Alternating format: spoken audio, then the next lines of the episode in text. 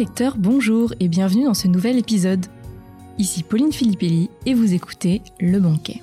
Le Banquet, c'est le podcast pour les passionnés de livres sous toutes ses formes, que ce soit la littérature classique, de développement personnel, les magazines, tout y passe. Dans la rubrique intitulée À table avec, je discute avec un auteur pour qu'il nous partage son parcours, ses inspirations, ses auteurs favoris, mais aussi qu'il nous parle de ses livres, son travail d'écriture, ses rituels. Cette semaine, je reçois Lorraine Bellès sur le banquet. Je suis très heureuse de la reçue sur le podcast parce qu'à à peine 27 ans, Lorraine a créé sa maison d'édition et a publié son premier livre. Alors on a parlé de son parcours de lectrice d'abord, qui a débuté assez tard, ce qui est assez drôle, mais aussi du long chemin pour la création d'un livre, d'où vient l'inspiration, mais aussi du thème, assez dur, hein, on peut le dire, qu'elle a voulu aborder à travers son personnage principal, inspiré de certains épisodes de sa vie. Ensuite, je dois vous avouer que je suis très touchée parce que Lorraine s'est confiée sur un sujet qui fait beaucoup polémique en ce moment. J'ai découvert, grâce à notre conversation sur les maisons d'édition, certaines problématiques comme la pénurie de travail dans ce milieu, certaines des dérives comme le harcèlement, qui créent une sorte d'omerta. Je trouve très courageux qu'elle ait pris la parole sur ce sujet et vraiment je la remercie parce qu'elle a fait la lumière sur ce problème dont je n'avais personnellement aucune idée. C'est grâce à ces personnes qui osent que les personnes extérieures peuvent être au courant, tout simplement, de ce qu'il se passe, donc merci à elles. Bon, et sur un ton plus léger, on a aussi parlé de Tolkien, Mulan et Stallone. En tout cas, cet échange était passionnant. Je vous laisse donc découvrir cet épisode avec Lorraine Bellès. Bonjour Lorraine, je suis très heureuse de t'accueillir sur le banquet. Bah, bonjour, merci beaucoup pour l'invitation, euh, ça me touche vraiment et puis c'est un vrai podcast pour la première fois que je participe donc euh, c'est hyper cool, c'est gentil de ta part Pauline. Alors, je t'ai invité parce que j'avais très envie que tu nous partages ton expérience parce que bah, tu as fait des études littéraires, tu as une chaîne YouTube littéraire aussi depuis maintenant 5 euh, ans, tu as ouvert une maison d'édition, tu as aussi sorti ton premier livre il y a un an. Donc, ben du coup, j'ai plein de questions à te poser sur tout ça. Euh, j'ai hâte que tu nous racontes. Mais juste avant, euh, j'aimerais beaucoup qu'on parle de la Lorraine lectrice. Est-ce que tu pourrais nous raconter tout d'abord ton rapport à la littérature Quelle lectrice es-tu? Alors, je suis une lectrice, c'est pas un très bon exemple. J'ai été une très mauvaise lectrice en étant enfant. Euh, j'ai pas lu beaucoup quand j'étais euh, enfant. En général, les, les, créateurs de contenu, ils disent toujours qu'ils ont lu énormément de choses quand ils étaient petits. Moi, j'étais plutôt euh, football et aller dehors, donc c'était vraiment vraiment pas une passion pour moi. Mais j'ai des parents qui étaient très, on va dire, poussés à la lecture. Du genre pour eux, c'était très intéressant de, de s'y mettre. Et j'avais une sœur très, vraiment, vraiment qui consommait énormément de livres. Donc j'ai j'ai vraiment détesté la lecture euh, bah, jusqu'au collège avant de rencontrer, on va dire, des professeurs de français qui étaient intéressants avant de rencontrer Harry Potter en fait tout court je lisais énormément les mêmes livres Harry Potter Pierre Bottero bref mais en boucle je j'étais pas très intéressée par le reste et euh, à 15 ans, euh, en fait, euh, j'ai découvert les Chevaliers d'Émeraude, donc 15 ans, entre mes 13 et 15 ans, d'Anne Robillard, qui est une autrice donc québécoise, et ça a été le, le, déclic. À partir de entre 13 et 15 ans, j'ai pas arrêté de lire, et à 15 ans, je suis devenue ce qu'on considère une grosse lectrice, donc plus de 60 livres par an. Je crois que c'est ça à peu près les chiffres en ah France. Mais voilà, puis j'ai pas quitté la fantaisie et ça, ça s'est lancé. Mais après, j'ai voilà, maintenant je suis une grosse consommatrice de livres. Euh, voilà, j'en ai 27 bientôt. je suis en train de me dire non, j'ai pas encore 27 ans bientôt. Et euh, là, je tourne autour des 180, 200 livres par an en général. Ah oui. Mais euh, mm. mais voilà, maintenant c'est une grosse partie de ma vie, mais j'ai pas le schéma, on va dire habituel euh, de l'enfant euh, lectrice quand elle était petite. Je détestais ça. Ah, c'est pour ça quand les gens me disent j'aime pas lire, bah oui, je sais ce que c'est parce que j'ai été comme toi. Mais je pense que j'ai eu le déclic au bon moment et euh, la passion de la lecture est arrivée tardivement, mais elle ne me quitte plus désormais. Donc voilà. D'accord. Ah bah c'est c'est marrant de découvrir ça du coup parce qu'on s'imagine effectivement que voilà on va nous dire ah oui je, lis depuis que j'ai trois ans et demi et en fait non gros déclic avec de la fantaisie du coup du coup parce que c'est vrai que tu apprécies particulièrement la fantaisie de voilà c'est vraiment le genre de lecture qui te parle le plus Enfin, c'est ce que j'ai l'impression. En tout cas, c'est vraiment ce que tu lis le plus. Qu'est-ce que tu aimes en fait dans ce genre littéraire? Qu'est-ce qui te plaît? La fantaisie, alors je suis plutôt littérature de l'imaginaire, c'est-à-dire qu'il y a le fantastique. En France, on découpe euh, sous plusieurs angles.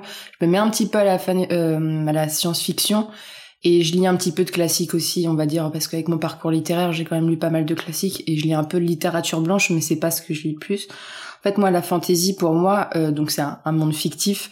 La première qualité, ce qui me pousse en fait à lire ce genre, c'est de sortir de la réalité, voilà, du quotidien, tout en traitant des sujets de société. Alors moi, pour ma part, je lis beaucoup de fantaisie adulte, donc souvent on traite de, de sujets qui peuvent aller euh, de l'égalité homme-femme euh, à l'immigration, euh, à la religion, voilà, à, plein de sujets comme ça. Donc ça, ça m'intéresse beaucoup. Il y a vraiment cette question du voyage dans un autre monde, vivre sans vie à la fois. Voilà, je crois que c'est l'auteur de Game of Thrones qui disait qu'un lecteur, en fait, vit des milliers de vies en fait dans, dans sa vie, et c'est ce qui, pour moi, est essentiel.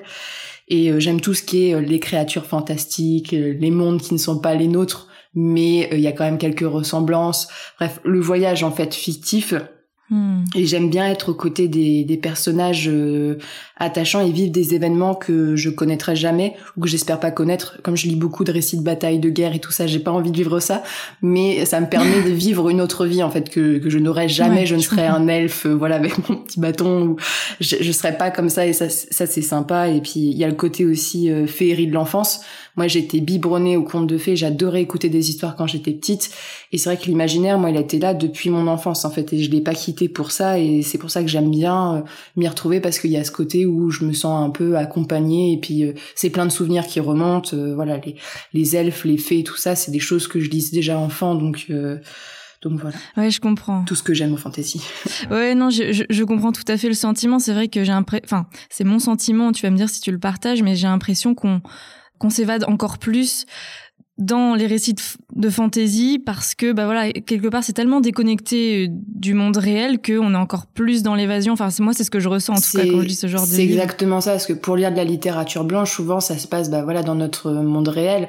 Et euh, ça nous fait sortir du quotidien sans faire sortir du quitidien c'est ça. Me, me retrouver euh, à Westeros à Game of Thrones avec des chevaliers des dragons puis des complots de cour c'est sûr que j'ai pas ça en sortant de chez moi. donc voilà. C'est moi j'apprécie ça et c'est une lecture qui est une littérature qui est un peu exigeante aussi, on s'en doute pas, mais le fait de se plonger dans un univers aussi fictif, ça, c'est un peu un challenge aussi, et ça, c'est ce que j'aime bien aussi, parce qu'on a toujours le cliché que c'est de la littérature euh, un peu enfantine ou facile, mais en fait, euh, il y a beaucoup de lecteurs de littérature blanche, euh, voilà, de littérature de policiers et tout, qui n'arrivent pas à lire de fantasy parce que pour eux, c'est, ça demande un effort d'imagination un peu trop poussé.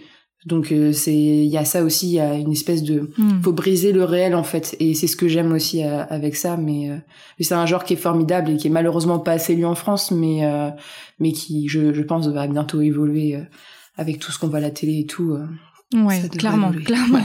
Là, ça explose. On voit, enfin voilà, entre les nouveaux Star Wars, entre Game of Thrones, comme tu dis. Enfin voilà, je pense que c'est clairement quelque chose qui va être de plus en plus plébiscité. Enfin voilà, c'est. C'est ça, ouais. Ça paraît assez évident. Et, et, du coup, quels sont les auteurs ou peut-être les livres que tu aimes en particulier? Je sais pas, peut-être si tu as des livres euh, en fantasy. Oui, bah j'ai quelques auteurs. Alors le premier, c'est Tolkien. Alors on dit c'est Tolkien en France, mais Tolkien c'est la prononciation euh, allemande. Et euh, bon, c'est le classique. Hein. je pas trop. Ah non, mais je comprends. Hein, je me mouille pas trop. mais voilà, j'adore Tolkien de, depuis que je suis assez jeune, depuis les films et puis euh, voilà, donc c'est un, amour très profond. En fantasy adulte, j'aime beaucoup aussi euh, Scott Lynch qui a écrit Les Salauds gentilshommes. C'est une histoire de de voleurs et de casse dans un univers avec des magiciens et c'est vraiment très sympa. Il y a Le nom du vent de Patrick Rothfuss qui est l'histoire d'un homme qui raconte son passé. On va découvrir toute son enfance, euh, où il va parcourir le monde, entrer dans une académie. Euh, plus, il est barde, voilà. Donc, euh, c'est tous ces auteurs-là en français, parce que c'est important. Je, je, présente aussi des, des, auteurs français. Il y a Olivier Perru, au Pérou, on sait jamais comment on le prononce. c'est, il a écrit des sagas comme Martyr, qui pour moi sont parmi la meilleure fantaisie française qui a été faite. Et si je peux présenter de la littérature, on va dire, blanche. Parce ouais, bien sûr, ouais, tout à fait, j'allais te poser la question. voilà, j'en lis un peu, et c'est vrai que moi, j'ai eu un coup de cœur pour une autrice, alors c'est du policier historique, ouais. qui s'appelle Karen Maitland, et il y a toujours une dose de fantastique, mais elle a écrit des livres que, que j'adore, comme La malédiction du Norfolk. C'est des livres vraiment où il y a de la tension, il y a un côté vraiment Moyen-Âge, avec un côté euh, historique.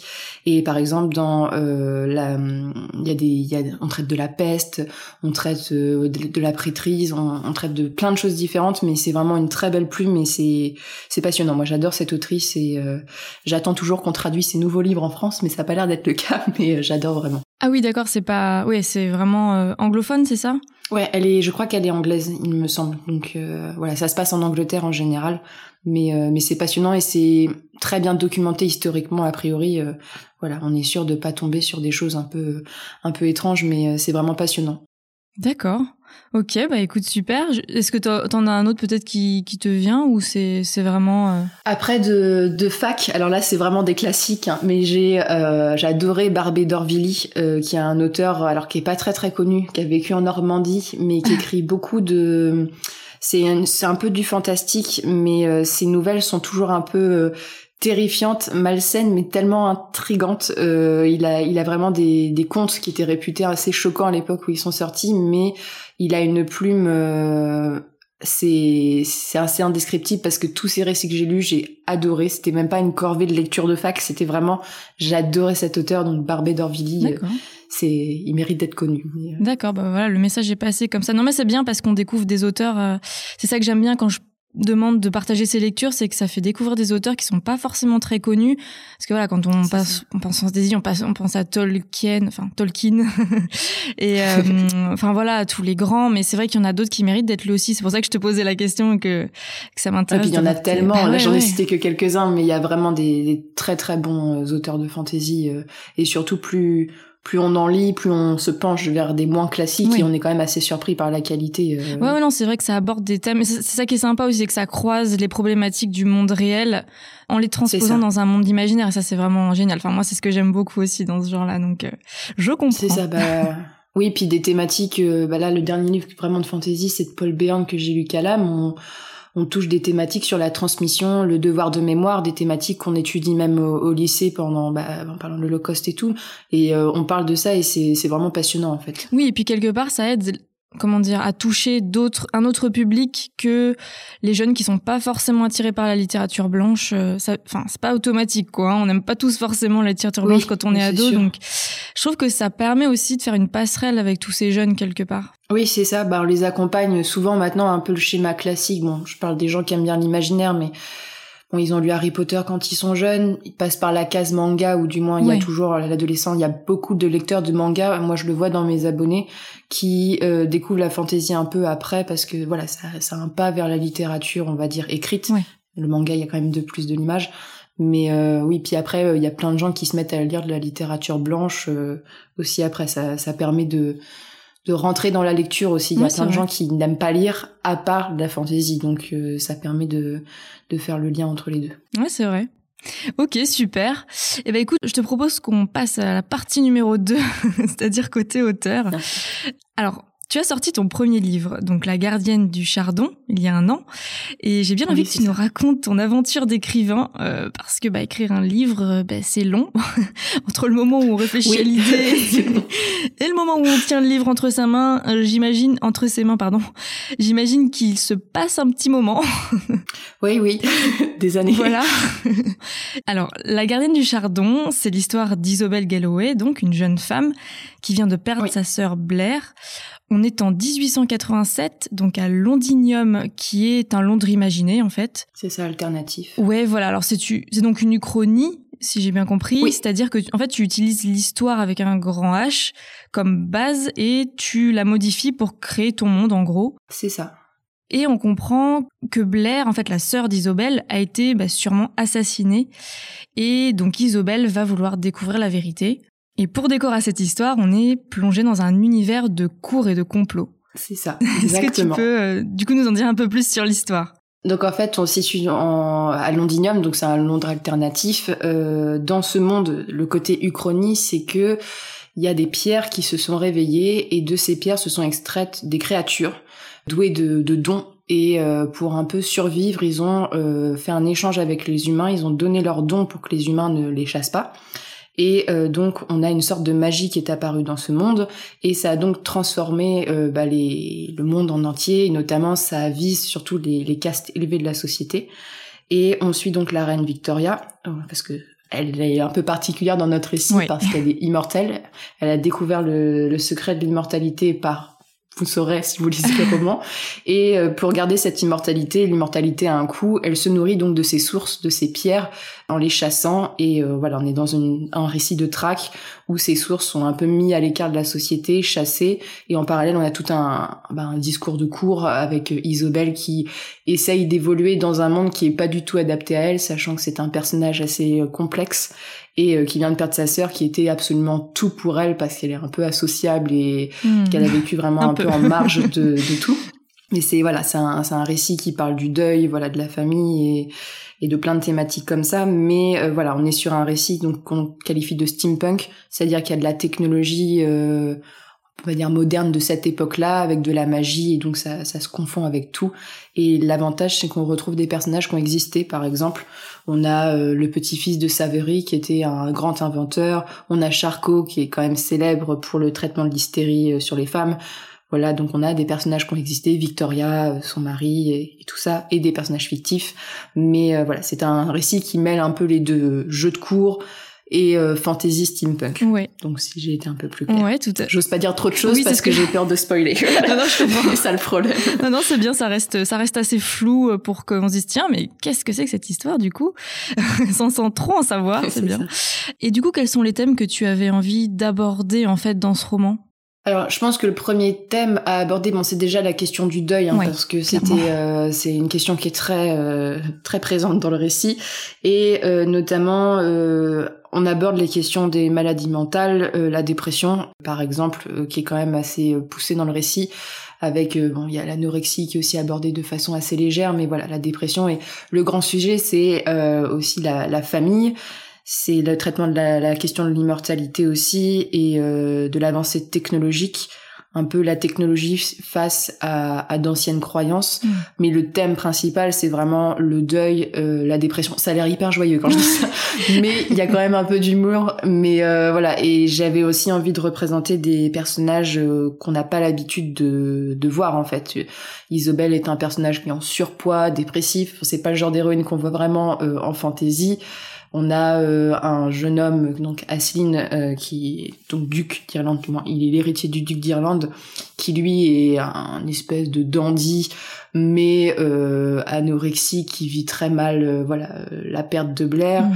Et le personnage, un autre personnage masculin qui est irascible, euh, qui vraiment il est insupportable et, et c'est pas le genre voilà de personnages qui font rêver forcément, mais j'avais envie de présenter des nouveaux portraits de héros et d'héroïnes, donc euh, c'était aussi le but. ouais, c'est vrai, non, ouais, c'est vrai, c'est exactement ça, c'est que tu nous présentes des personnages qui pour le coup euh, bah, sortent complètement des sorties des sentiers battus parce qu'on n'a pas l'habitude d'être Enfin, je trouve que pour le coup là, il y a un côté assez sombre et c'est vrai que c'est ce que je me suis fait comme réflexion au tout début quand j'ai commencé. Je me suis dit d'ailleurs c'est marrant. Elle... Ouais, passe pas par quatre chemins quoi. Elle nous prend des personnages bien dark, bien. Mais du coup, du coup, ça change. Donc c'est très original pour le coup. C'est ça. C'était c'était le but en fait. Et puis de parler un peu bah, du deuil et de la dépression sous cet angle-là, parce qu'en fantasy c'est pas une question qui est euh, vraiment beaucoup traité donc. Ouais, c'est vrai. Et hum, alors euh, je pense à ça me fait penser à ça. Du coup, c'est vrai que c'est un roman steampunk et ce qui est assez marrant c'est que tu es plutôt fantasy à la base alors que là on, ça se rapproche plutôt de la science-fiction. Enfin, c'est vrai que je connais peut-être pas assez bien les genres. C'est ça. Mais on a quand même plus cet univers SF quoi avec des machines, des automates. Euh. c'est assez marrant, ça m'a surpris de ta part en fait. Bah, en fait, j'ai quand j'ai commencé à écrire euh, La Gardienne Charton, euh, c'est quand j'ai commencé à lire du steampunk, c'était tout nouveau pour moi et euh, c'était ça vraiment ça m'a apporté autre chose. Et bah, j'avais écrit un premier roman de fantasy quand j'étais ado et tout, j'avais envie d'écrire autre chose et euh, bah l'histoire elle m'est venue un peu comme ça en fait, mm. j'ai pas trop décidé euh, mais j'avais envie d'écrire un peu le steampunk que, que j'avais envie de, de voir sachant que c'est quand même un sous-genre euh, qui est pas non plus euh, hyper à la mode et tout, mais j'avais envie de voilà de, de présenter quelque chose de différents. Puis comme j'aime bien l'histoire, c'était un moyen aussi de parler de cette période qui m'intéresse beaucoup. Donc euh, donc voilà. Ouais, ça te permettait d'allier les deux. Il y aura des romans de fantasy, hein, c'est prévu pour les, pour les prochains romans. Mais euh, mais oui, c'était c'était un, challenge pour moi aussi de pas écrire sur un sujet qui était, on va dire, évident, parce que voilà, c'était aussi un moyen de de me challenger en tant qu'apprenti auteur, de pas aller euh, vers là où on m'attendait forcément au tournant. D'accord. D'accord. Et, et alors Bon, pour écrire un roman, il faut bien créer tout un monde, donc les personnages, l'univers, euh, ses règles, une intrigue, enfin voilà. Est-ce que tu pourrais nous parler un peu de tout ça? Parce que bah, c'est quand même un énorme chantier en fait de créer tout un monde. Enfin c'est ça aussi la difficulté du monde de l'imaginaire, c'est que tu peux pas prendre le monde réel et faire vivre tes personnages dedans. Là, il faut carrément recréer bah, un monde entier quoi. C'est ça. Et là, en plus, dans La Gardienne du Chardon, c'était aussi faire correspondre. Euh, faut que ça, faut que ça soit crédible euh, avec l'histoire, en fait. Donc voilà. Donc en fait, il y a eu beaucoup de recherches euh, sur cette période-ci. Euh, voilà, par exemple, bah, sur l'hystérie. là, dans le tome 2, il va y avoir tout un truc avec l'Inde et les cipayes. Donc, c'est des choses qu'on qu'on étudie même pas vraiment en France parce qu'il y a même pas vraiment d'articles en français en plus. Donc voilà, c'était aussi étudier bah, Victoria, sa vie un petit peu tout. Et oui, il y a, y a l'imaginaire. Alors moi, j'ai la chance euh, d'avoir un imaginaire quand même assez poussé depuis que je suis petite. J'ai toujours euh, imaginé énormément d'histoires, donc là-dessus, ça, ça allait. Donc le monde, voilà, le, plus difficile, c'était de correspondre en fait l'imaginaire, le monde que je m'étais fabriqué euh, dans ma tête et le côté crédible de l'histoire, voilà, que ça se mélange bien, que ça n'aille pas euh, comment dire dans un sens puis dans l'autre et que ça corresponde pas entre eux. Là il fallait que ça corresponde au niveau des dates. Alors ça c'était un casse-tête. Au niveau des technologies des tenues. Parce qu'en plus on a plein de comment dire on a plein de représentations de cette époque-là qui sont fausses au niveau vestimentaire, euh, par exemple dans les robes et tout, euh, dans les séries, ça, ça correspond pas du tout à l'époque. Donc euh, voilà. Après j'ai pris des libertés quand voilà quand on voit le personnage d'Isobel, un personnage comme ça n'aurait peut-être pas évolué à cette époque-ci. Elle est très euh, très égalité homme-femme. Hein. Elle, a même un caractère un peu de cochon, mais elle est voilà, elle a son caractère pour une jeune fille de société. Voilà, ça s'explique dans le roman, mais euh, c'est pas le cas non plus. Et puis j'ai eu l'avantage de, je suis partie un mois en Écosse en fait pendant la réaction du tome 1 et en fait, bah, tous les épisodes en Écosse, je suis allée à ces endroits-là. En fait, ah, je suis allée voir les endroits et ça m'a permis d'imaginer beaucoup plus. Et en ce qui concerne les personnages, bah, ils sont venus un peu à moi. Moi, je fonctionne beaucoup euh, par les rêves ou quand j'écoute de la musique. Euh, des fois, ça vient tout seul ou quand il suffit que je regarde euh, un film ou que je lise un livre où il y a un trait de caractère de personnage qui me plaît bien et que je les imagine. Et il y a des personnages que j'ai même piqué du moins, c'est des amis à moi en fait. Il y a notamment un personnage, personnage Ted qui existe dans la réalité, je sais pas si elle m'écoutera, mais euh, voilà, qui, je me suis inspirée des traits, euh, on va dire caractéristiques d'une de mes amies parce que je me disais ça, ça devrait être dans un roman. Donc voilà, donc c'est ces inspirations là, mais c'est moi je fonctionne pas par fiche de lecture. Je sais qu'il y a beaucoup d'auteurs qui font des fiches personnages, des fiches univers. Euh, c'est moi, c'est plus, euh, je suis un, pas vraiment, euh, je me laisse aller, hein, je, je laisse couler l'histoire, elle vient un peu dans, dans ma tête et il y a beaucoup de travail de réécriture mais euh, ça me vient assez naturellement en fait. J'ai pas besoin de, de faire des fiches pour euh, pour venir l'univers vit dans ma tête en fait. J'y pense constamment euh, j'en rêve. Quand je suis sous la douche j'y pense ça, partout quand je cuisine. Donc voilà ça, ça m'habite aussi. Donc puis lire beaucoup de fantaisie ça aide aussi à, à se créer des univers parce qu'on s'inspire forcément de livres qu'on a lus ou de de films qu'on a vus. Donc il y a ça aussi qui facilite le processus d'écriture. Donc euh. oui, t'es toujours en ébullition. J'ai presque envie de dire, c'est un peu ça le toujours dedans quoi. c'est ça. Ouais. Bah, je vis fantaisie, je mange fantaisie, je dors fantaisie. c'est ma vie avec mon métier. Voilà, je suis, je suis obligée, mais voilà, c'est c'est le cas et et j'aime bien. Ouais, je, bah, oui, c'est l'univers euh, qui, qui te plaît et dans lequel tu aimes euh, bah, évoluer, quoi. Donc forcément, ça te. C'est ça. Et alors, je vais me demander si, dans quelle mesure il y a de toi dans Isobel. Parce que voilà, comme tu nous disais, il y a quelque chose vraiment de la dépression, tout ça, et je me demandais d'où vient cette volonté de parler de ce sujet-là. De ce sujet-là, est-ce que c'est lié à quelque chose de personnel? Je te demande pas de rentrer dans les détails, hein, c'est simplement pour savoir s'il y a de toi dans Isobel en fait. Il y a de moi dans Isobel et comme c'est pas un personnage qui est beaucoup aimé, quand des gens me disent qu'ils aiment pas Isobel, je fais il y a des traits de caractère, c'est c'est moi. mais euh, mais oui en fait quand j'ai commencé à écrire La Gardienne du Chardon, j'étais en pleine dépression. Hein, ça je, je tiens à le dire aussi, c'est que j'étais dans un des moments les plus difficiles de ma vie. Et euh, ça a été un peu pour moi un moyen de d'exulter un peu tout ça. Euh, j'étais vraiment pas bien, euh, voilà, sur plein de points, euh, voilà, plein points de personnel. Et en fait, Isobel, la dépression, je l'étais en dépression. Le deuil, je l'ai connu euh, plusieurs fois et voilà, de manière plus ou moins traumatique. Donc c'est des choses que j'avais j'avais envie d'en parler, d'exulter, que c'était important euh, pour moi. Et voilà, Isobel, elle, a son au niveau de ses formes, voilà, c'est, je suis pas euh, un mannequin, mais voilà, je, je, me suis inspirée quand même de moi euh, sur certains points, mais même sur ses, euh, sa manière d'être un peu têtue oui, je et d'être un plus peu à trop ça, féministe. En fait. ce côté, voilà, il y a ce côté où, où voilà, ça, il y a des choses qui qui sont de moi. Après, elle est très exagéré mais il y a Oui. des choses qui sont de moi il y a des choses de gens que je connais euh, voilà euh, personnellement euh, des proches et tout. C'est un petit un petit mix mais euh, moi au niveau du caractère je serais j'ai aussi des traits de de Kiren en fait. Je suis un peu un mélange c'est horrible parce que va se dire voilà. Mais je suis cette personne. j'ai, j'ai- voilà, voilà, j'ai un peu un mélange voilà de d'un autre personnage euh, où j'ai pris aussi euh, un peu de lui, mais Isobel c'est vraiment bon le côté euh, voilà avec les thématiques que j'avais envie de voilà obscur. Voilà, c'est un peu le, le moi que que j'aime pas croiser très souvent, mais voilà le on a Qui tous existe, des bons côtés, ouais. et des mauvais côtés, mais qui existent. Et puis le côté où euh, voilà elle elle supporte pas euh, qu'un homme lui dise ce qu'il faut faire. Bon ça c'est voilà c'est un personnage voilà et qui est un petit peu euh, voilà qui est un peu négatif parfois et tout et j'ai tendance à l'être aussi je le reconnais mais voilà il y a il y a chez Isobel un côté de moi Hmm. heureusement pas tout parce que sinon ça serait invivable mais il y a un côté de moi et puis elle m'a beaucoup euh, beaucoup beaucoup aidé et euh, c'est pour ça que le tome 2 euh, j'ai un peu du mal je, je me mets à l'éc- à l'écrire mais j'ai un petit peu du mal à l'écrire parce que c'est replonger en fait dans dans la tête de quelqu'un Ah oui. qui est pas forcément très bien Ouais. et euh, c'est pas toujours facile en fait de, de se remettre dedans. Alors euh, bon, ça va, l'évolution du personnage fait que c'est moins hard, mais euh, mais c'est vrai que c'est c'est un personnage faut vivre avec. quoi. Ah bah oui, Donc, elle, est- euh, voilà. elle a l'air vraiment, vraiment euh, au fond du trou, quoi. Quand on la rencontre, c'est. Ouais.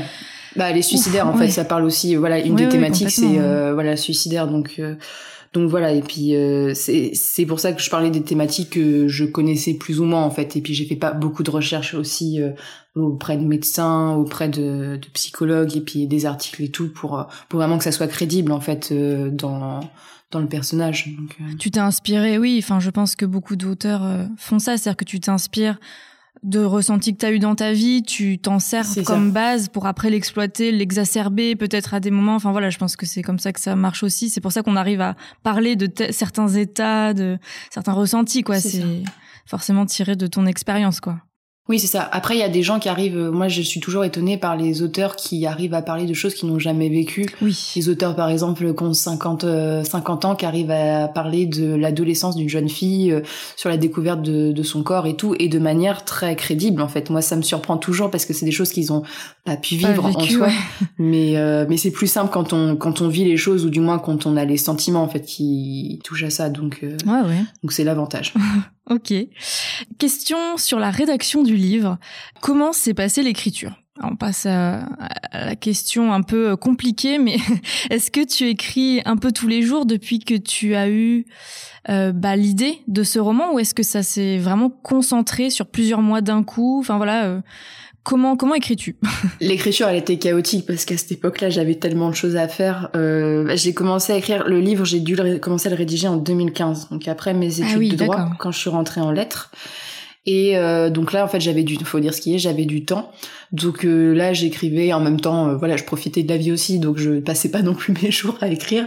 Mais ça avançait plutôt bien. Et puis ensuite est venu mon master où là, j'ai eu beaucoup de travail avec euh, donc les stages, les alternances, le mémoire et tout. Donc là, euh, en fait, euh, je l'écrivais en même temps que mon mémoire. J'ai rédigé la fin en fait de la gardienne du charbon euh, en même temps que mon mémoire parce que mon cerveau il fonctionne, c'est quand je travaille sur des trucs, voilà, quand je travaille, j'ai tendance à, à, je sais pas, à ce que mon imagination se développe ou j'en sais rien, qui a Oui, envie d'échapper au travail, ouais. voilà. Donc Mm. euh, c'était souvent en deux heures du matin, voilà. Donc le matin Ah c'était difficile, mais oui, je travaille beaucoup de, j'aime bien écrire le soir, mais mais il y a eu ça, puis après, bah, il y a eu la, la création de la, la maison d'édition, donc il y a eu plein de choses, voilà, où j'avais beaucoup de travail, mais le roman, j'ai mis à peu près 5 ans, ouais, 4-5 ans à l'écrire en tout, en fait, euh, quand on, quand Ouais, on y tu t'es laissé le temps. Ouais, tu t'es laissé le temps de laisser mûrir l'idée. C'est ça. D'agrémenter, j'imagine. Puis je l'ai, ré- voilà, il y a le premier jet, puis j'ai réécrit sur le premier. Moi, je réécris énormément en fait. Sur, je rajoute, je retire, je rajoute, Ah je oui, retire. Et puis euh, voilà, ça n'a pas été euh, trois mois et j'ai sorti un roman. euh, voilà, ça a été beaucoup plus euh, sur le long terme. Et puis, euh, puis en même temps, je suis contente d'avoir pris mon temps aussi.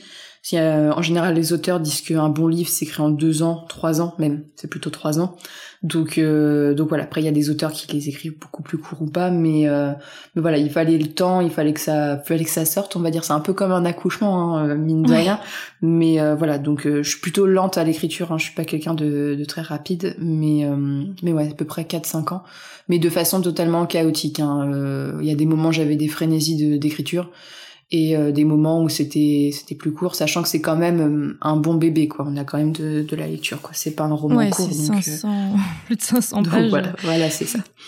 Ouais, d'accord. Non, je m'imaginais que, tu sais, enfin, chaque écrivain est différent, hein, mais on mm. peut s'imaginer que, tu sais, tu prépares, entre guillemets, bah voilà, ton histoire, ton monde, tes personnages, tout ça, et puis que tu fais une sorte de plan, et puis qu'une fois que tout est prêt, hop, tu te lances et tu vois, tu consacres tout ton temps. Enfin voilà, c'est un peu l'imaginaire collectif qui s'imagine ça, je pense. Mais... Oui, c'est ça. Il y, a, des écrivains qui. Alors ça, c'est plus simple quand on travaille, quand le métier d'écrivain, c'est son métier ah personnel, on va dire, parce qu'on a le temps. Mais c'est vrai que souvent, ben, on essaye de gratter le temps où on va. Et puis, moi, je suis pas du tout quelqu'un d'organisé dans l'écriture. C'est-à-dire que moi, j'y vais, euh, je fais un plan sur le chapitre d'après, mais souvent, euh, je fais pas vraiment de plan. L'histoire, je l'ai dans ma tête. Et euh, souvent j'ai la fin en fait, j'avais la fin et puis il faut que je recolle des morceaux, voilà pour que ça, ça colle bien et tout. Je sais où je vais, mais il faut y aller quoi. Mais euh, voilà, je je suis pas je suis pas très bien organisée. C'est quelque chose qu'il faut que j'améliore parce que de toute façon en général il faut quand même être euh, avoir un minimum de plans et tout, mais mais c'est pas encore mon cas donc ça viendra un jour. Ok. Et alors la question bateau que j'ai envie de te poser, c'est est-ce que tu as un rituel pour écrire? C'est-à-dire, alors tu nous as dit que tu aimais bien écrire le soir déjà. Ouais, j'aime bien écrire le soir. Est-ce que je sais pas, euh, la tasse de thé, le chat? Ah oui, il y a le chat.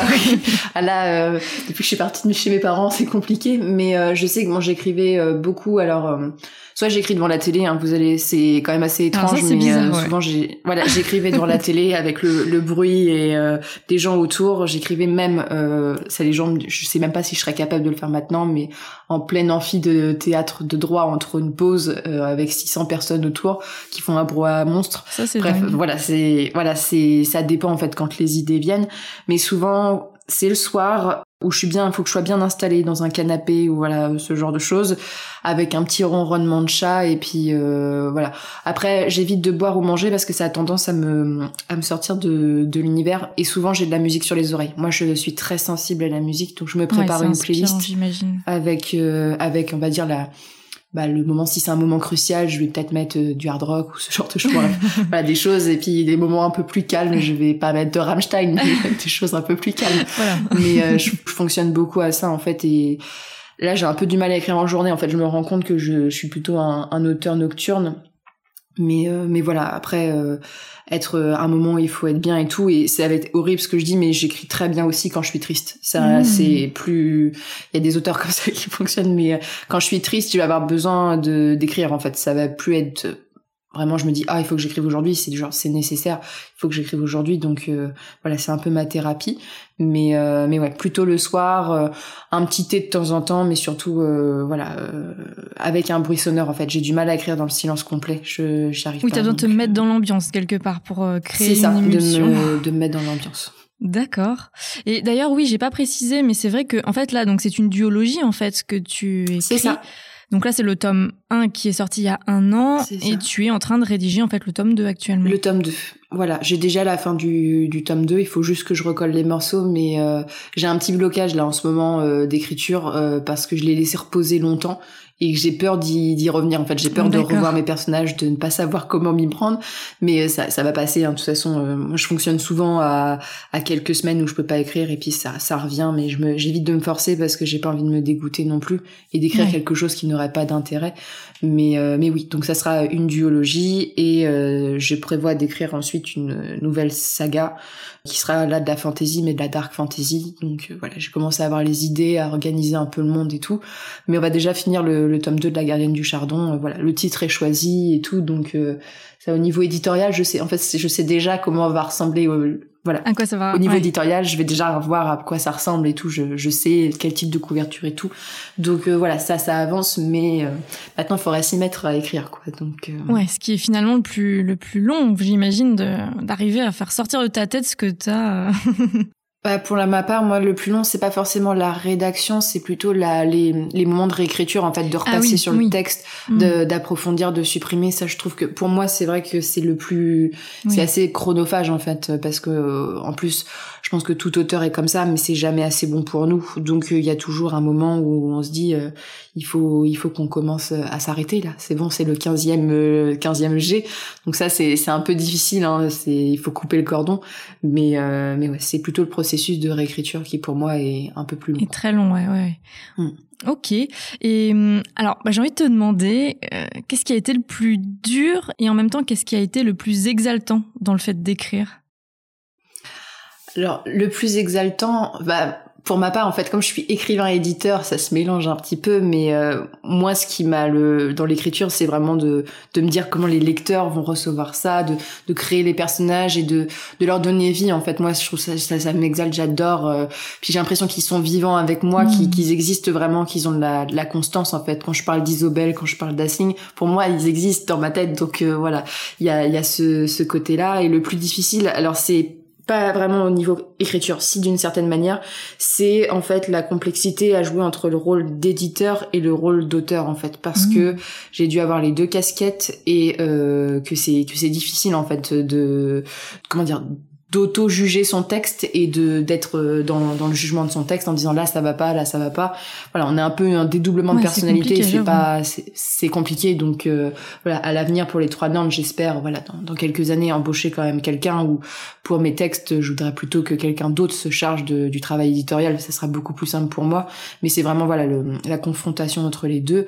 Et puis il y a la peur de la peur que ça plaise pas hein. je pense que c'est ça aussi la plus la plus grosse difficulté c'est de d'un peu ne pas savoir comment va être la réception, si l'univers va plaire, voilà, si le livre va plaire, sachant que le but de la gardienne du chardon, c'était pas de proposer des personnages agréables, c'était pas de, comment dire, rentrer dans les cases des, lecteurs et de leur offrir ce qu'ils veulent, en fait. C'était vraiment euh, de proposer quelque chose qui est un peu en contradiction euh, avec euh, l'habituel. Donc, donc voilà, il y a, y a, cette case de difficulté qui est quand même importante.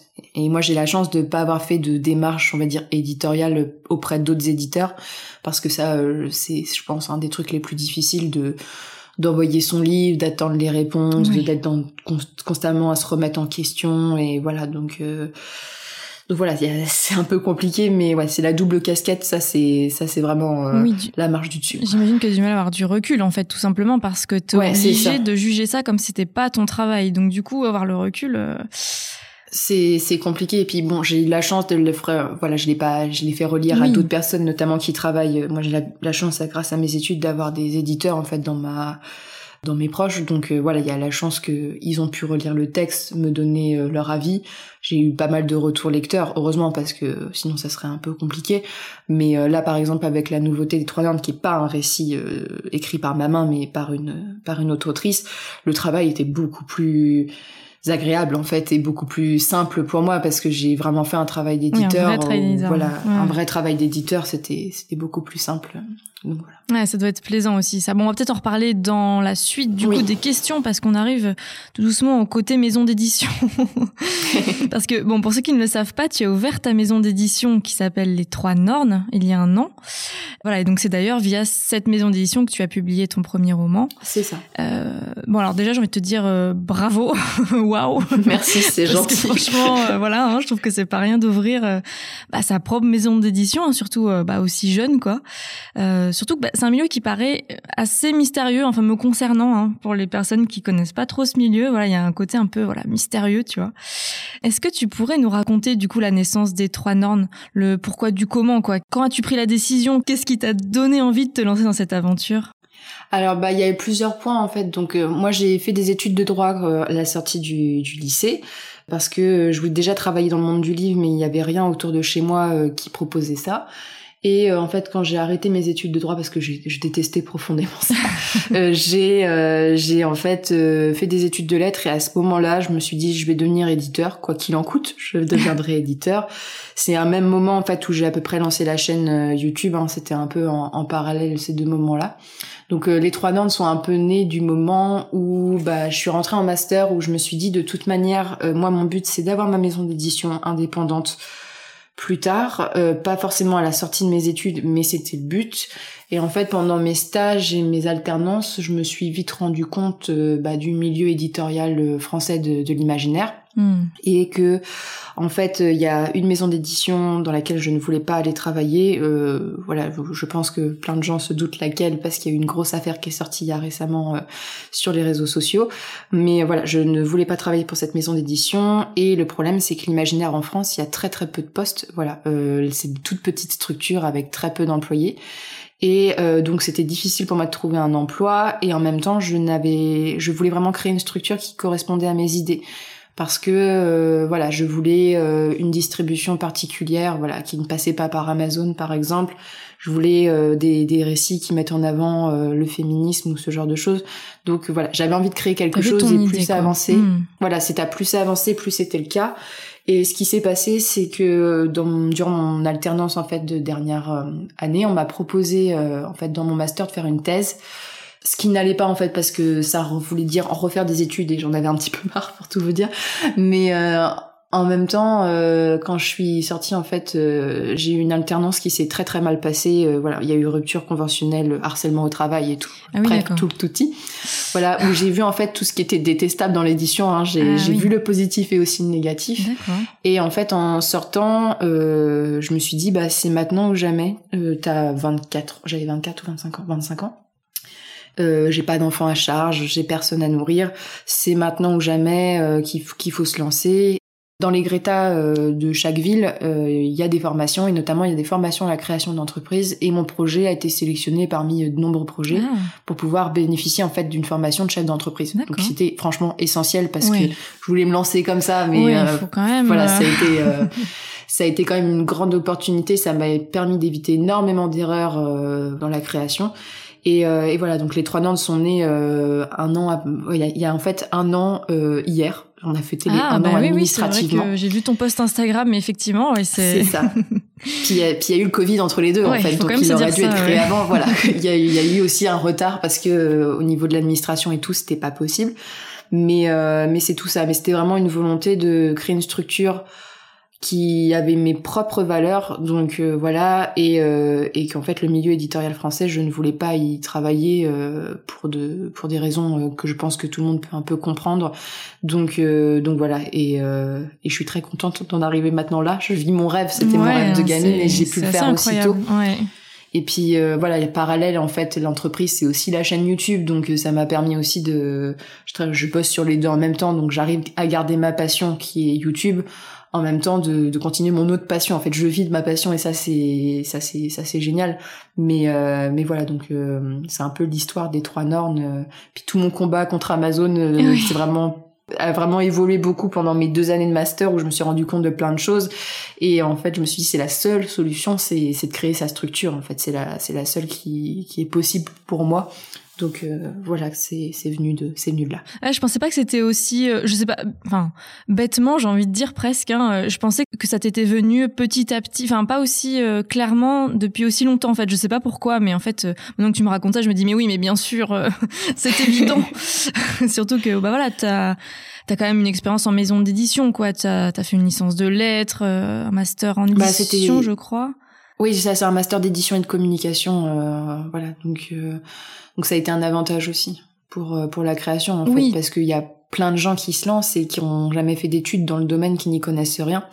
Donc euh, voilà, moi c'était aussi un moyen de me dire j'ai un master, euh, si je veux, je peux travailler euh, dans une maison d'édition plus tard si ça ne fonctionne pas. Là, je me suis pas lancée comme ça.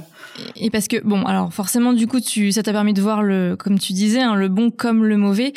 je te cache pas que moi, ne connaissant rien à ce milieu-là, je me rends pas compte en fait des difficultés en fait de ce qui t'a fait te dire ok ça va pas être possible en maison d'édition je sais pas si tu peux nous en dire plus en fait je sais pas dans quelle mesure tu as envie ou pas de parler sur ce sujet là Là, je vais en parler parce que je me suis pas trop exprimée sur les réseaux sociaux parce que c'est une question qui est assez compliquée et qui est très actuelle.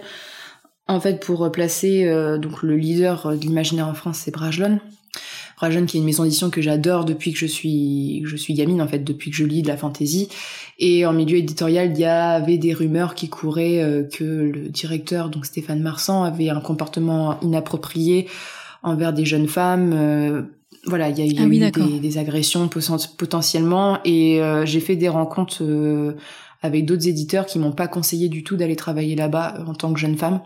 Donc euh, moi j'ai j'ai écouté euh, voilà puis j'avais je connaissais des gens qui travaillaient là-bas euh, donc je j'ai écouté ça et donc il y avait ce côté-là où j'avais pas envie de, de travailler pour cette maison, d'édition que j'adore dont j'adore les publications et je tiens à le hmm. dire dans le podcast que les employés de Brajlon sont sont des bons employés, c'est une bonne maison d'édition. Simplement voilà, il y a, y a des rumeurs et il y a des comportements qui sont énormément lié au monde de l'édition. Le monde de l'édition est composé à 90% de femmes et 10% euh, d'hommes qui ont les euh, hauts statuts, euh, voilà, qui sont directeurs et tout ça. Donc voilà, forcément, comme dans ah tous les milieux. Et on se rend pas compte, tu vois, de l'extérieur, on se rend pas compte. On se rend pas compte, mais c'est dans, c'est en plus le problème de l'édition. Le problème, c'est en même temps, ce sont des métiers passion, c'est-à-dire qu'il y a énormément de gens comme la musique, comme l'art, énormément de gens qui veulent aller dans travailler, mm. être éditeur, c'est le, rêve d'énormément de gens. C'est ça dans le livre et en fait bah si tu parles ou si tu dis voilà si tu t'opposes ou si tu fais une remarque bah, en fait on te ferme les portes. Et tu j'entendais des gens qui disaient bah les gens n'ont qu'à partir. En fait tu ne trouves pas de boulot. Trop l'imaginaire en France il y a c'est euh, presque impossible en fait de trouver du travail. Donc euh, il y a ça aussi c'est c'est assez compliqué de trouver du travail et euh, en parallèle, donc avec mon expérience un peu bah, vraiment catastrophique, euh, donc dans le groupe France Loisirs, hein, on, va, on va les citer quand même. euh, voilà, euh, bah en fait, je me suis rendu compte qu'il y avait plein de choses que je voulais pas, je voulais pas vivre, et j'ai pu mettre mon expérience en parallèle avec plein d'autres expériences de gens que je connais qui, qui travaillent en maison d'édition où c'est un milieu en fait qui est, qui est vraiment c'est la compétition, c'est on se bat pour avoir une place. Mm. Il n'y a pas un très très bon traitement des stagiaires, hein, c'est quand même quelque chose d'assez d'assez répandu. Euh, voilà, donc c'est c'est un milieu qui est assez dur. En même temps, il y a tellement de merveilleuses. J'ai tellement vu de choses merveilleuses, mais c'est pas un milieu où tout le monde est content et tout le monde voilà. C'est pas les bisounours. Hein, on est c'est euh, tout le monde se bat pour avoir un poste. C'est très compétitif et euh, voilà. C'est un comme c'est un secteur qui est prestigieux. Euh, il y a ce côté où on te fait comprendre que de toute manière, comme c'est un un secteur aussi mystérieux. Les gens ne connaissent pas vraiment ce, voilà ce que sont les métiers de l'édition. Donc il y a c'est un milieu qui est voilà comme tous les milieux artistiques qui est compliqué pour trouver un, un boulot stable en fait. Euh, voilà avoir un CDI c'est c'est décrocher le saint graal. Hein, ouais, je comprends euh, mieux. D'accord. Voilà. Surtout quand on a des exigences, voilà, moi c'était l'imaginaire, il y a des gens c'est le manga, euh, la littérature blanche. Alors si tu veux faire du travail euh, universitaire, c'est-à-dire euh, faire des dictionnaires et tout, il y a des, il y a des postes, hein, mais il y a beaucoup de gens qui se retrouvent là, c'était pas du tout ce qu'ils voulaient faire. Donc donc voilà, il y a, y a, ce côté-là où malheureusement c'est un, Les places sont chères et du coup ça crée. Les places sont chères. Hmm. Puis il y a, des gens qui sont plus ou moins euh, sympathiques. Hein. Il y a des très très bons éditeurs, des gens très sympas qui ont des bonnes équipes, mais il y a aussi euh, pas mal d'entreprises où euh, bah c'est comme dans toutes les entreprises, il y a du harcèlement au travail, il y a du sexisme, euh, voilà, c'est partout, mais euh, c'est un milieu où on ne dit pas les choses. Ouais, voilà, l'impression que ça fait très fermé, et du coup, comme il n'y a pas beaucoup d'emplois, ben du coup, t'es un peu tenté de te dire bon, bah tant pis, parce que sinon c'est ça ou je le fais pas. En gros, c'est un peu ça, quoi. J'ai l'impression. Ouais, bah, c'est pour ça que voilà, on... là avec la polémique, il y a plein de gens qui comprennent pas un peu la réaction de certaines personnes, mais en même temps, dès qu'on travaille dans le milieu de l'éditeur éditorial, on peut pas se griller des places en fait. pour nos convictions, c'est il faut mettre du beurre dans nos pâtes pour euh, pour pouvoir vivre. Donc euh, c'est comme ça. Et puis créer les maisons d'édition indépendantes, euh, c'est très difficile de vivre d'une maison indépendante. Donc donc il y a tout ça qui est à prendre en compte. Mais en même temps, c'est un, c'est un métier qui est formidable où, on permet à des auteurs d'être lus, on, travaille avec la littérature, mmh. avec la culture, ça c'est génial comme moi j'ai travaillé mon stage mon premier stage était un stage euh, qui faisait en fait de la relation presse. Donc j'ai travaillé avec des grands auteurs j'ai été dans des événements euh, de ouf euh, bref organiser des, des choses qui étaient vraiment rêver, palpitantes. ça ça fait rêver c'est un métier où il y a voilà c'est c'est le rêve je veux dire être éditeur c'est vraiment très agréable mais c'est un métier passion où tu fais pas 35 heures où mm. bah voilà tu il y a il y a aussi des désavantages. Et malheureusement on n'en parle pas beaucoup parce que bah ça te grille des places donc euh, c'est un, un peu compliqué de d'ouvrir la parole euh, comme dans tous les milieux artistiques. Hein, c'est comme le sport ou ce genre de choses. Ouais ouais ouais. De libérer la partout. Ouais, ouais. Mais euh, mais voilà donc c'est un peu les trois normes ne seraient pas j'aurais peut-être pas créé la maison d'édition si j'avais eu d'autres opportunités et si euh, mes convictions m'avaient poussé à travailler pour certaines entreprises ou ouais. voilà donc euh, ça t'a poussé en... voilà ça ça m'a juste poussé à, à, créer mon entreprise plus vite sachant que c'était déjà mon mon projet de base et que bien sûr, euh, je tiens à le répéter, euh, le travail des autres éditeurs, euh, les livres sont excellents, il y a des très bonnes équipes, voilà. En, imaginaire, en général, il y a les gens qui travaillent en imaginaire sont, sont très compétents et très sympathiques, mais mais il y a des problèmes qui sont qui sont inhérents à tout à tout milieu. Donc hmm. non, bah d'ailleurs, enfin franchement, je te remercie de prendre la parole là-dessus et de voilà, de briser l'omerta, j'ai presque envie de dire, parce que c'est vrai que c'est quelque chose dont on ne se rend absolument pas compte de l'extérieur. Et euh, ben voilà, c'est comme pour tous les problèmes de société qu'on voit en ce moment. Hein, euh, bon, pour euh, prendre l'exemple de MeToo, tout, tout ce genre de choses, bah ça part de personnes qui osent parler. Et voilà, une plus une plus une, voilà, c'est ce qui fait évoluer les choses aussi. Donc c'est important. Bah voilà, que comme tu es concerné par le sujet, tu oses prendre la parole entre guillemets sur ce sujet parce que ça permet euh, bah, d'éveiller les consciences. Hein, parce que tu vois, moi, je qui suis euh, voilà passionnée par la littérature, j'ai aucune idée de tout ça et je me rends pas du tout compte. Donc c'est vrai que c'est, bah, je te remercie en tout cas de voilà de, de nous en parler euh, ouvertement quoi. Voilà, c'est un peu l'exclusivité parce que j'avais pas vraiment voilà, je, je, me suis dit il faut que je parle du sujet euh, parce que c'est important et puis que c'était quand même relatif à la maison de c'est c'est totalement euh, dépendant de la création de la maison d'édition hein, s'il n'y hmm. aurait pas eu ça sinon. Mais mais c'est important d'en parler et puis voilà, c'est le début, les, les paroles vont, vont se libérer et c'est dans les deux sens, c'est ce que j'expliquais dans, dans un de mes lives, c'est-à-dire que moi, personnellement, j'ai vu euh, des femmes avoir un comportement inapproprié envers des hommes aussi euh, ah, dans le cadre dans l'entreprise. On s'en doute pas non plus, mais comme c'est un milieu aussi qui est très féminin, euh, bah quand on met beaucoup, c'est horrible à dire, hein, il y a ça se ça ça il y a ça aussi. Donc euh, hmm. je tiens à dire aussi que c'est dans c'est malheureusement dans les deux sens, c'est que faut que faut que ça évolue, tout en prenant compte que il y a des gens qui travaillent derrière les livres et que une personne a des actes, mais l'entreprise n'est pas responsable des actes voilà, de la personne. quelques individus. Voilà. C'est quelques individus et que euh, voilà, c'est ce que je prends toujours l'image de Carlos Ghosn quand il a euh, détourné de l'argent. Les employés de ces usines ne sont en aucun cas responsables de, de hmm. ça. Donc, euh, donc voilà. Mais mais c'est important d'en parler en fait. Ouais, ouais tout à fait. Non, non, c'est pour ça. Encore c'est d'actualité. Euh... ouais, tout à fait. Non, non, c'est pour ça. Merci, merci à toi parce que vraiment, c'est, je trouve ça vraiment super important de, enfin, qu'il y ait des gens comme toi qui osent en fait juste. Donc, euh, donc, merci en tout cas. De rien. Bon, passons d'un pour un quelque chose de plus léger. voilà. Là, c'était un peu le truc sombre. C'était la, voilà, c'était la partie sombre. Euh, enfin, remarque, oui et non parce que du coup, j'allais te demander quelles sont les plus grosses difficultés pour toi en tant que jeune maison d'édition. Euh, donc c'est pas forcément très léger, mais. bah. La difficulté numéro un là actuellement c'est le Covid, on va pas se le cacher euh, parce que moi mon, mon but la maison d'édition c'est que comme on est une jeune maison d'édition, on n'a pas encore euh, vraiment de place en librairie et c'est pas prévu pour l'instant. et donc on est tout était prévu de vendre en salon, sauf que tout est annulé. Donc la vente sur internet, c'est pas une fin en soi quand on voit les prix des des livraisons par la poste voilà. C'est un gouffre financier voilà. Donc euh, c'est un peu compliqué euh, à vivre. Et moi je suis contente d'avoir pu vivre pour l'instant de pouvoir vivre alors vraiment avec un tout petit salaire hein, je oui. le dire mais à, à vivoter comme ça euh, à cause de ça. Et j'attends les salons. Donc ça le Covid pose beaucoup de problèmes que ça soit sur les salons les dédicaces en librairie même le démarchage en librairie quand on doit porter des masques et tout. C'est horrible. Ça retire tout un pan de ton plaisir j'ai envie de te dire c'est ça. Les dédicaces, c'était quand même pour moi le moment aussi de rencontrer les lecteurs. J'en bah ai fait trois. Euh, c'était même vis-à-vis de mes abonnés, parce que souvent mes lecteurs sont aussi mes abonnés, même s'il y a beaucoup de gens qui ne me connaissent pas, qui achètent les livres aussi. C'est c'est un peu euh, c'est un peu désarçonnant et c'est un peu c'est un peu casse-pied, on va dire, de d'être dans cette situation-là. Mais euh, donc il y a le Covid. Bon ça, je pense que c'est inhérent à toutes les entreprises et notamment les entreprises culturelles, parce que on est quand même avec les restaurateurs un peu beaucoup touché. Il y a la distribution en librairie là où euh, il faut juste attendre, c'est de la patience, mais il faut en général au moins cinq livres pour aller euh, vers ah, un libraire et, et, lui expliquer et tout. Et puis la distribution en librairie sera possible, je pense, pour moi que quand la société grandira un petit peu, parce que je peux pas tout faire vu que je fais tout toute seule, c'est un peu compliqué de tout gérer. Hmm.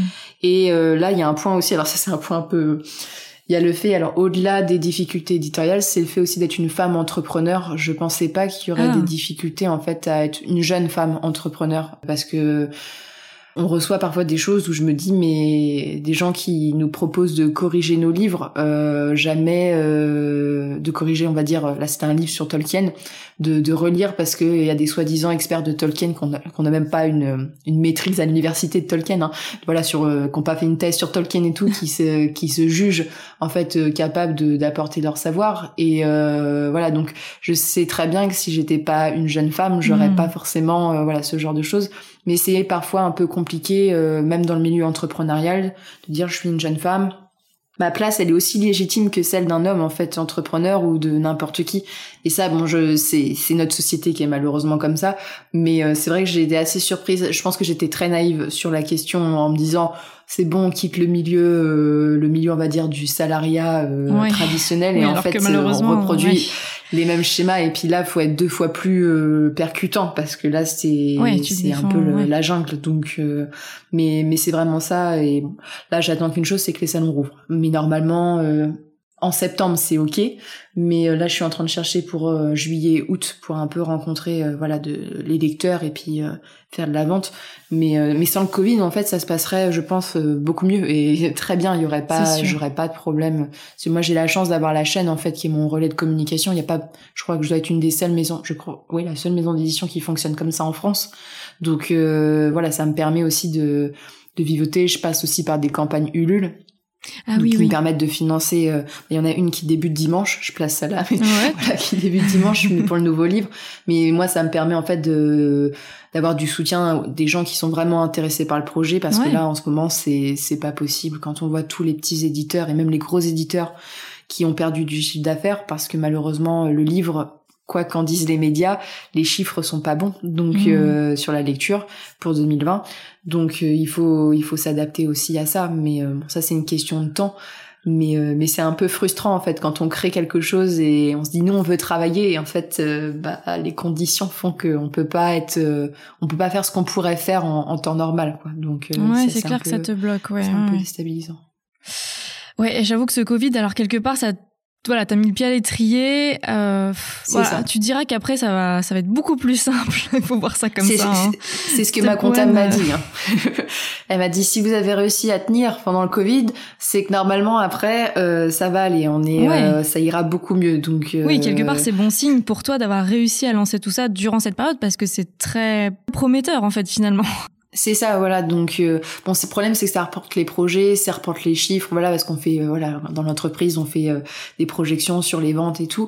Donc c'est un petit peu compliqué parce qu'on ne saura pas. Moi, je ne sais actuellement pas combien d'exemplaires je dois imprimer en temps normal, par exemple, combien d'exemplaires je peux vendre en temps normal. Donc au niveau de même de la gestion d'entreprise, c'est c'est assez c'est assez compliqué dès le début. Donc en même temps, ça fait partie de ça fait partie, ça fera partie de l'histoire des trois normes. Ouais, c'est ce que j'allais dire. Voilà, tu feras partie de ces entreprises qui ont réussi à, à démarrer pendant le Covid, hein, mine de rien, c'est pas rien quoi.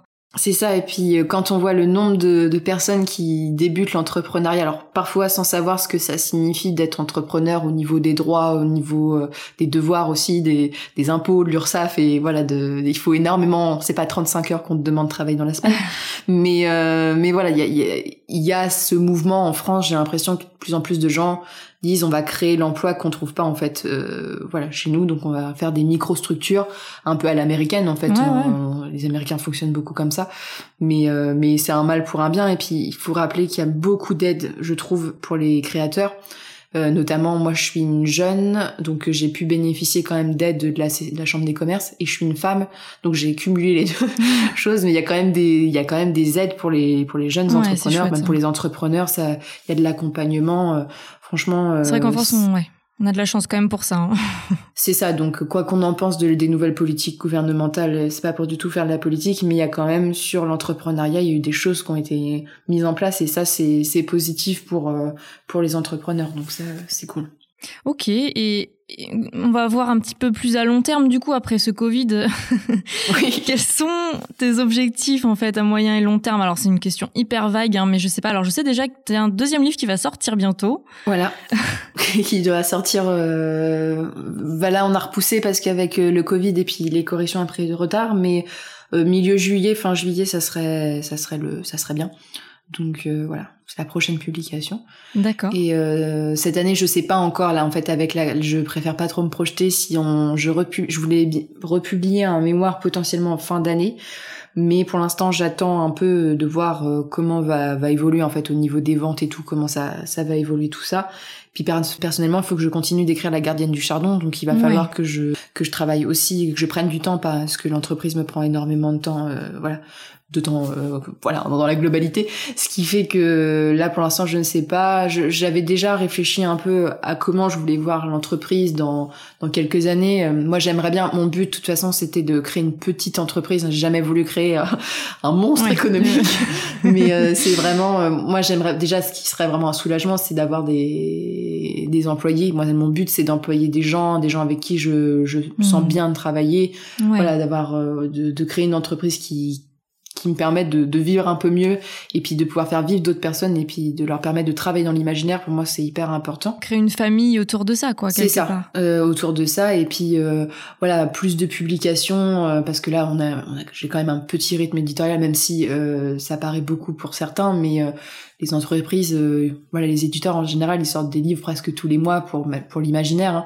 Moi, j'en sors beaucoup plus lentement, mais bon, je suis je suis toute seule aux commandes. Mais le but c'est de produire plus et puis euh, et puis de grossir et quitte à je pensais ouvrir par exemple des collections, euh, voilà, un peu grandir en s'ouvrant sur la jeunesse par exemple, ça pourrait être un, un, bon moyen aussi de faire découvrir la fantaisie pour les enfants ou pour les pour les adolescents. Donc ça c'est pas mon domaine de prédilection, mais potentiellement plus tard ça serait intéressant. Mais le but premier c'est déjà de stabiliser l'entreprise de moi que je puisse en vivre euh, correctement. Donc ça c'est le but premier. C'est quand même essentiel mais puis au, futur c'est vraiment de bah d'avoir une petite équipe et de, de fonder vraiment une, une société euh, qui correspond à mes valeurs un peu bah, presque familiales en fait. Moi je le vois plus euh, comme ça où euh, on proposerait des, des, textes, on ferait des dédicaces, on irait en salon sur les routes et tout. Bref, moi c'est un peu ma, ma façon de voir, mais euh, mais ouais, c'est un peu le projet. Donc là, euh, je projette, mais euh, malheureusement, ça sera pas ce que j'avais projeté au début où j'avais créé l'entreprise, où je me suis dit, sans le Covid, on aurait pu faire ça et ça. Là, il faut attendre un peu que ça se, ça se débouche. Et, puis, euh, et moi, il faut que j'apprenne aussi à, à, diriger les gens, parce qu'il y a aussi le fait, chef d'entreprise, on ne devient pas chef d'entreprise comme ça. Ça s'apprend. Donc il y a des choses sur lesquelles je, je m'améliore de jour en jour, mais c'est aussi euh, voilà pour moi de un challenge d'apprendre aussi à diriger, à donner des ordres. C'est pas dans ma nature, euh, voilà. Euh, voilà. Mais euh, voilà de. Oui, manager quoi. c'est sûr que c'est pas quelque chose qu'on n'apprend pas. Enfin, on n'est pas avec la, la case management forcément quoi. C'est quelque chose qui s'apprend. c'est ça. C'est sûr que c'est tout un défi pour toi quoi. Voilà, c'est c'est des défis en fait et, et déjà essayer de faire survivre les trois normes pendant trois ans, ça serait déjà un bon objectif parce qu'en général, les chiffres d'une entreprise, c'est trois ans en fait pour savoir si elle est euh, si elle est bien et au bout de cinq ans, on peut se dire bon, voilà, Bon, un éditeur un jour il m'a dit qu'il fallait 10 ans pour dire qu'une maison d'édition tenait. Moi, je fais déjà on va aller jusqu'à 3 et 5. voilà.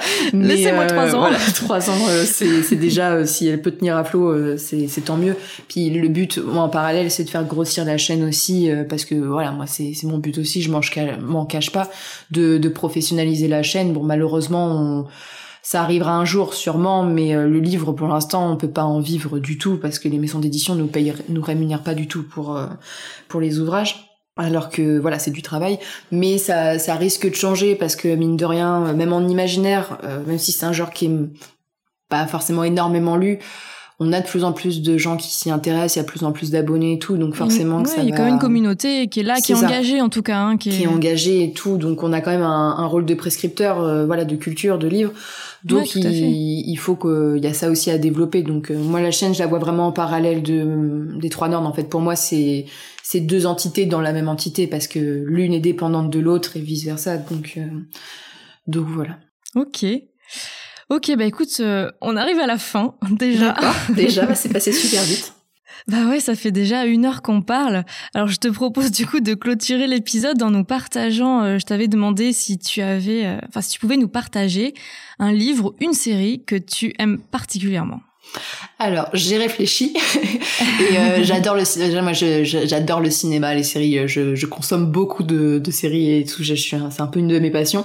Mais euh, je réfléchissais à quel film qui m'avait marqué. Je me suis dit bon, Jurassic Park, c'est un classique. Je vais pas mettre Jurassic Park parce que ça, voilà, j'aime toujours autant les dinos, les dinos. Mais il y a le côté aussi le livre qui a un peu marqué ma vie. le, le film, le film qui a un peu marqué ma vie et je pense qu'un des films qui a le plus euh, transformé ma personne, c'est Mulan. Euh, Mulan. Alors là, on va partir sur du Disney.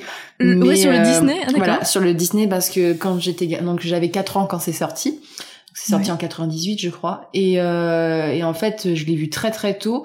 Et Mulan, pour moi, ça a été un, véritable modèle parce que j'ai pas de grande sœur ou grand frère. Je suis l'aîné de un peu mes cousins et tout. Moi, j'ai pas de modèle à suivre, donc je me suis vachement construite sur ce que je voyais.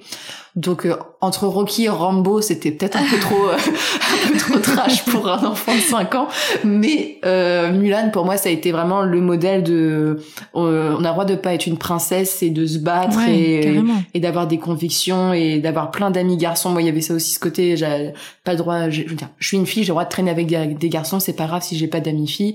Bref, c'est ah, plein de choses qui font que Mulan m'a vraiment vraiment accompagnée et même maintenant m'accompagne toujours parce que je le regarde régulièrement et je me dis ça a tellement accompagné euh, ma vie dans, dans mes représentations, dans même mon féminisme, hein, euh, même si Mulan sur certains points, euh, voilà, comme un homme et tout, même si voilà, j'adore cette chanson. il y a ça a ses limites, mais voilà, je comprends, il y a quand même du girl power. Hein, voilà, c'est ça. Donc, euh, ça a été. Je pense que hum, j'aurais pas eu ce comportement-là et ce parce que moi, je suis féministe depuis que j'ai, je sais marcher. Hein, c'est mes parents m'ont dit, euh, ça a été très très tôt chez toi, mais euh, parfois un peu violent euh, quand que j'étais enfant. Alors, on reconnaît mais tu vois par exemple. mais c'est vrai que Mulan était un, un des modèles en fait de de ma construction. Donc voilà. Puis c'est un très très bon Disney que j'adore en parler de toute manière, mais je me suis dit, je vais pas présenter des films trop trash ou voilà donc je vais parler de Mulan c'est ça me correspond. Tu parlais de Rocky aussi hein, euh, je comprends. Oui. non mais j'ai grandi avec euh, Rocky, Rambo. En fait j'ai grandi avec Stallone a été ma figure euh, voilà j'ai Rocky, Rambo et tout donc voilà Jean Jean Reno et tout moi c'est des c'est des acteurs où j'ai grandi avec ces figures là donc c'est vrai que ça a un peu influencé mon côté un peu bagarreur et tout mais ça mes parents l'avaient pas prévu mais non non ça c'est vraiment le cinéma. Je trouve que c'est formidable pour ça et c'est comme la lecture et pour les jeunes, je trouve que c'est fondamental dans dans notre manière de grandir, dans il y a des livres et des films, voilà, mm. il y a des livres et des films qui nous qui nous construisent et je suis très contente que Mulan ait rencontré ma route aussi jeune, voilà. Non, je comprends, je comprends. Ok, écoute, bah franchement, merci beaucoup hein, d'avoir partagé tout ça. Hein. C'était bah, merci vraiment... hein, de l'invitation, c'était c'était super, je adoré. Bah écoute, ouais, bah merci à toi, vraiment, c'était super intéressant hein, d'avoir euh, bah, les coulisses de ton livre déjà et puis euh, bah, toute la partie maison d'édition hein, parce que voilà, personnellement, je connais pas du tout ce monde-là, donc c'était vraiment très intéressant. Merci encore à toi pour euh, bah, tout ce partage. Merci de l'invitation. Merci beaucoup, Lorraine. Merci, au revoir. Cet épisode est maintenant terminé.